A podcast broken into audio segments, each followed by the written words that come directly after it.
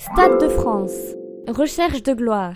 La France, c'est baguette, camembert, Johnny Hallyday et le football. Pour les deux derniers, voire aussi les deux premiers, tu peux les trouver au Stade de France. Il a été construit en 1998 pour accueillir 80 000 supporters qui assisteront à la Coupe du Monde de football qu'on a d'ailleurs fièrement gagnée. Un événement qui a rassemblé tous les Français et inauguré définitivement le stade. Il accueille dorénavant les plus grands événements sportifs et des concerts phénoménaux.